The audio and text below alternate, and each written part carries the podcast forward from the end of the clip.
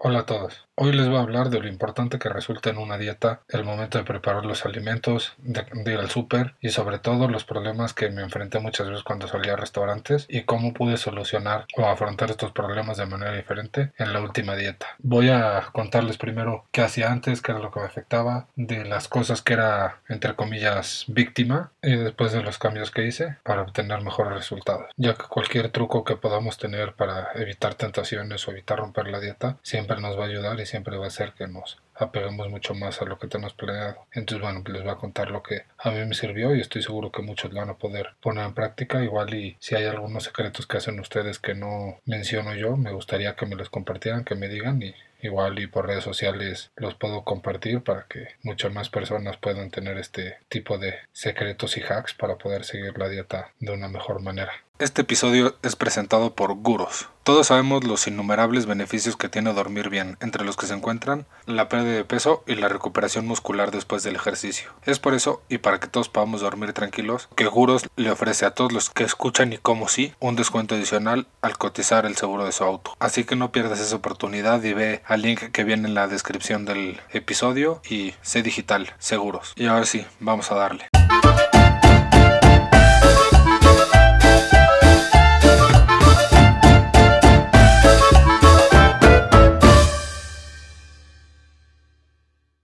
Ahí en el primer capítulo les contaba yo de cuando asaltaba los Oxos o las maquinitas de comida en la oficina o lo que sea y cómo me metí unos atracones de comida que después me resultaban en pura ansiedad y pura puro sentimiento de culpa. Y bueno, eso no solo lo hacía en el Oxxo, también lo hacía en mi casa con el refrigerador o la alacena, la vez que siempre soy muy antojadito soy además de comer mucho. Entonces yo bajaba en mi casa, abría el refri y veía qué había y qué me podía preparar y qué podía comer. Entonces obviamente, como ya les había dicho antes, eso resultó en muy malos hábitos, muchos kilos de más y, muchas cosas. Aun cuando está a dieta, este patrón seguía. Tal vez no tanto este, el atracón de galletas y papitas de la maquinita, pero sí muchas veces ir al refri, a la alacena, lo que tuviera en mi casa. Y si puedes comer, por poner un ejemplo, más pero ves papitas y ves chocolates y ves pan dulce y ves muchas cosas que pues, realmente te van a antojar más, si no estás realmente comprometido, pues, esas tentaciones al final van a acabar haciendo que, que caigas o van a favorecer a que caigas y que estés pensando en que justo no puedes comer eso. Entonces, bueno, yo siempre fui de los que bajaba, veía las jícamas, veía al lado unas papitas y a la fregada de la dieta me comía las papitas. Y sé que hay que tener fuerza de voluntad y sé que hay que controlar ese tipo de impulsos y este tipo de antojos, pero pues, lo peor es que lo tengas ahí. Si no lo tienes ahí, realmente ni siquiera tienes ese mal pensamiento, no tienes cómo satisfacer ese impulso o ese antojo, porque pues, en primera igual ni tienes el antojo al no ver ese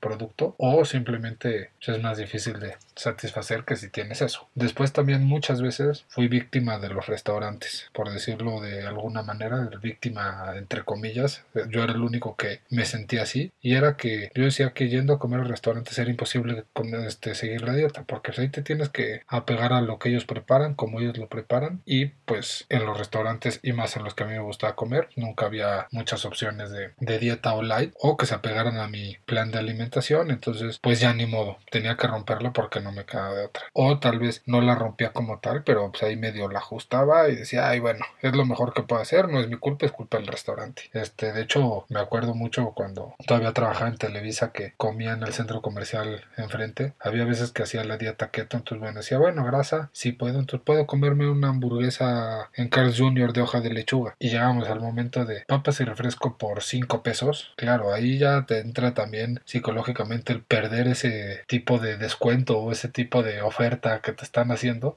Y además el refresco sí lo quería. Y curiosamente creo que es más caro si pides la hamburguesa y el refresco que si pides las tres cosas. Entonces ya decía, bueno, ya que me den las papas. Es que viene en paquete. Y entonces, pobrecito de mí, soy una víctima. Y me empujaba la hamburguesa, eso sí, con su hoja de lechuga, pero las papas y el refresco grandes, porque bueno, era el paquete y era como venía. Y les digo, yo era, por decirlo de alguna manera, víctima del restaurante o así me, me sentía. Y otra cosa cosa que también hice muchísimo durante muchas dietas es lo repetitivo. Si me decían, ah, bueno, al mediodía puedes comer pollo o carne asada con verduras, era pollo o carne asada con lechuga. Y se acabó. Y era repetitivo, y era repetitivo. Entonces llegas a la segunda semana y ya estás del pollo y la carne asada con verduras hasta la madre. Estás ya harto, ya quieres cualquier otra cosa, ya no quieres estar comiendo pollo con, con lechuga. Y entonces pues es más fácil que cuando eso tires la toalla que busques otras opciones porque ya estás harto de lo que en teoría sí puedes comer y lo que debes comer. Entonces esas tres cosas, le digo, los asaltos al refri, el que era víctima de los restaurantes y lo repetitivo que encontraba las dietas, era lo que a mí más me afectaba el momento de seguirla. Ya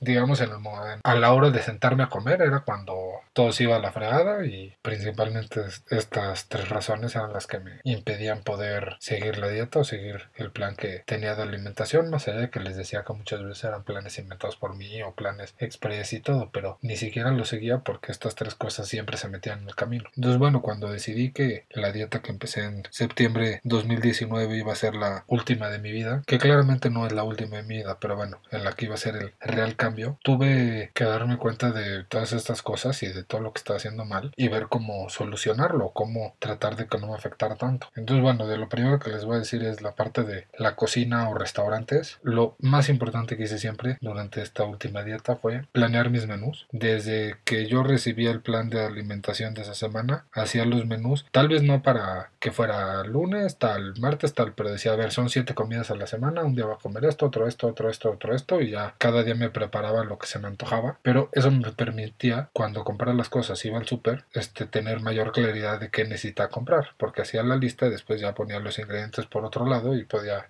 hacer la, la, lista y poder ir con una mejor idea al súper y no estar pensando ahí en el súper que comprar. Pero bueno, eso voy a llegar a ese punto más adelante. La otra parte es la parte de la variedad y la creatividad para evitar esto que les decía que se repita y que siempre estar comiendo exactamente lo mismo. Obviamente, por más que te guste, te cansa y más la verdad es que si estás pensando en una dieta, estás pensando en las restricciones, pues peor. Entonces me ponía creativo en cuanto a, ah, bueno, pues esta semana voy a hacer una sopa de tal, y entonces veía qué verduras podía y, con esas verduras hacía una sopa. Tal vez si esa sopa me la tenía que este, comer dos, tres días, porque bueno, cocinaba solo para mí, entonces es muy difícil calcular las cantidades para una sola persona, pero bueno, cada semana hacía una sopa diferente. Y por ejemplo, pues a ver, no es lo mismo comerte la pechuga a la plancha con un poquito de lechuga al lado, que tal vez compras la lechuga francesa que ya está las hojas están para hacerte los taquitos muy fácil de, lechuga y haces tacos de pollo con, con hoja de lechuga. A ver, no es lo más rico ni lo que más se les va a antojar seguramente, pero por lo menos ya sientes que es diferente la pechuga asada con la lechuga. Simplemente eso tan sencillo de comerlo de manera diferente, creo que ayuda muchísimo. Y también eso se me ocurrió llevarlo a los restaurantes. De hecho, este Vero, mi, mi nutrióloga fue la que me dijo que cuando fuera a los restaurantes tratara de no romperla, que no fuera, que no hiciera este tipo de cosas de hacerme la víctima y ver qué me podían preparar con lo que podía comer. Y un día decidí hacerle caso. Yo todos los viernes comía en un restaurante que se llama Puerto Santo, que bueno, cuando vayan a Cancún no dejen de ir porque es una maravilla y todos los meseros, todo el mundo son a toda madre y la verdad es que siempre me trataron como en mi casa. Entonces yo iba todas las semanas, todas las semanas casi siempre los viernes, pero por lo menos una vez a la semana iba. Y entonces un día se me ocurrió darle mi hojita de la dieta al mesero, dásela al cocinero y que me cocine lo que se le ocurra con esta hojita, eh, con lo que diga aquí. Que no le eche nada que no diga aquí, lo que quiera, pero con los alimentos que ven aquí. En ese restaurante tenían muchos ceviches como muy creativos con kiwi, con mango, con sandía, como que trabajan mucho con frutas. Y la verdad es que me hicieron un, un ceviche muy bueno, pero pues era un ceviche con limón y poco más. Realmente no fue que, que tuvieran la gran creatividad y la gran cosa, pero por lo menos fui, cumplí la dieta, comí muy rico porque a ver, no, no estaba malo, nada más. Les digo, no era un platillo que fuera a ganar ningún premio de creatividad ni nada, pero bueno, por lo menos ese día no rompió la dieta y ya llegaba y,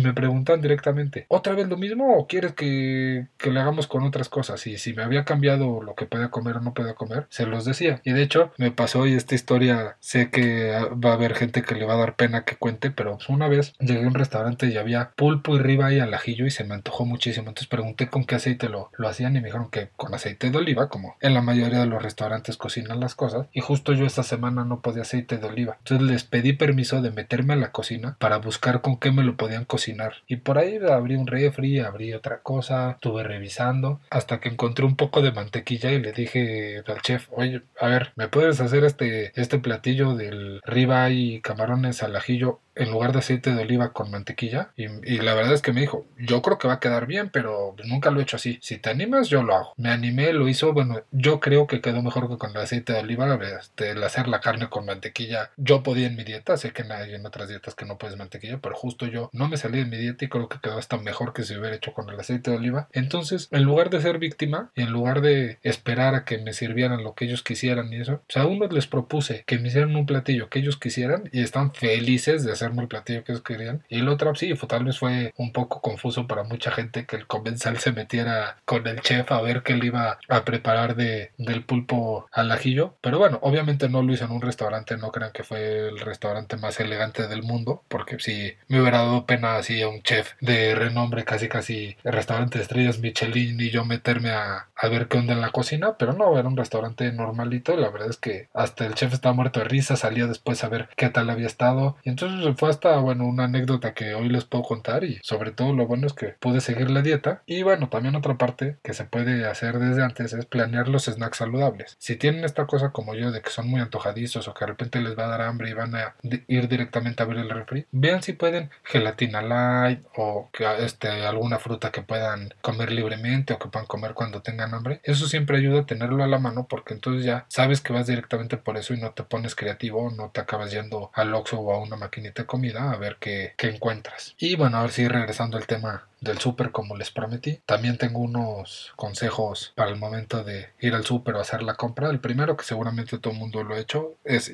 ir sin hambre. Y si yo tal cual iba en cuanto acaba de comer. O sea, no me esperaba ni un minuto más para de plano no estar pensando ni, ni que el hambre me dejara agarrar alguna cosa que no debía y lo que sea. Como ya les dije, yo hacía muy metódicamente mi lista del súper y casi casi con cantidades súper exactas. Lo que me permitía solo comprar los alimentos que iba a poder esa y que esa semana me los acabara. El tratar de hacer la lista del súper tan exacta no es tan fácil. Sinceramente muchas veces acababa yendo al súper, muchas veces me sobraba, pero mi idea era que en esos siete días me tenía que acabar todo lo que comprara y pues entonces no, no quería comprar de más y obviamente tampoco de menos para poder cada semana y poder comprar lo que iba a poder la siguiente, la siguiente semana. Y esa parte también de ir una vez a la semana me resultó buenísima porque sobre todo para fruta y verdura podía comprar cosas frescas. Si al principio que estaba en Cancún iba cada 15 días al súper, compraba mucha fruta y muchas cosas congeladas. Y aquí como ya empecé a ir cada semana y iba por lo que podía esa semana y, todo, me permitía, como les digo, comprar la fruta fresca,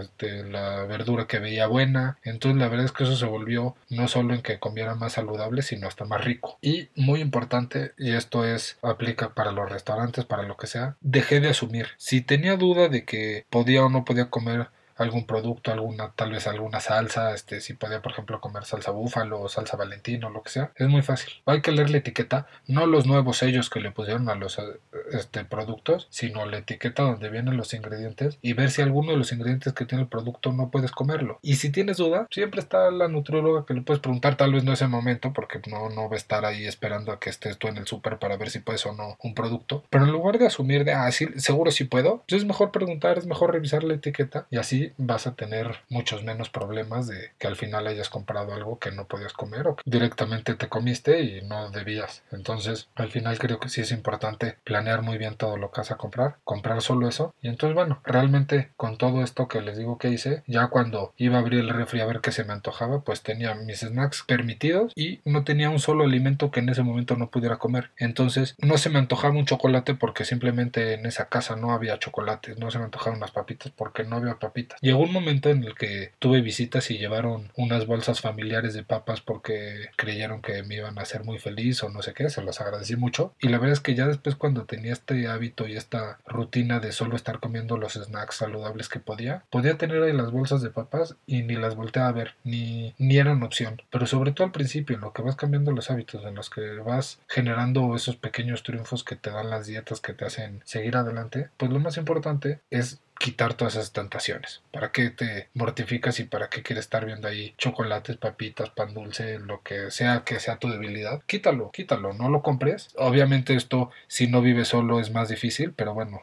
si vives solo, la verdad es que es un punto muy fácil de hacer, tener solo los snacks saludables y evitar ese tipo de tentaciones. Les digo, en lugar de volverme víctima de los restaurantes, los restaurantes se volvieron víctima mía porque ahí andaba haciendo la nacada de meterme a la cocina, de decirles que me hicieran platillos especiales y todo eso. Y bueno, la parte repetitiva, les digo, trataba de ir cambiando cada semana los productos que compraba para aunque sea de semana a semana cambiar. Tal vez en la misma semana sea un poquito más repetitivo, pero para la siguiente semana trata de cambiar bastante lo que compraba. Y entonces, bueno, no me llegué a hartar nunca de cosas que comía y de las cosas que me llegaba a hartar era cuando me ponía a pensar, como les digo, el ejemplo de los tacos de lechuga, que es algo súper básico, cómo podía preparar las cosas sin que me hartara, sin que me desesperara y poder seguir cumpliendo la dieta y cumpliendo mis resultados. Entonces, bueno, como les digo, esto fue lo que me funcionó a mí, estoy seguro que a muchos les va a funcionar. Algunas personas que he platicado en corto con ellas, les he dicho que hice estas cosas. Todo el mundo se ríe mucho de lo del restaurante, que cómo me atreviera a meterme a la cocina, pero bueno, la verdad es que, no sé, en ese momento me, nació y como dicen por ahí se me hizo fácil y pues acabé en la cocina diciéndole al chef con qué cocinarme. Pero bueno, si ustedes tienen alguna otra cosa que han hecho que les ha servido, compártanmelo para poderlo agregar a algún otro capítulo. Les digo en las redes sociales igual este poner algún otro consejo que pueda dar alguien más y bueno ya saben que me sirve mucho el que me escriban el que me platiquen sus experiencias para bueno tener más cosas que compartirle y sobre todo seguir haciendo el podcast. Saludos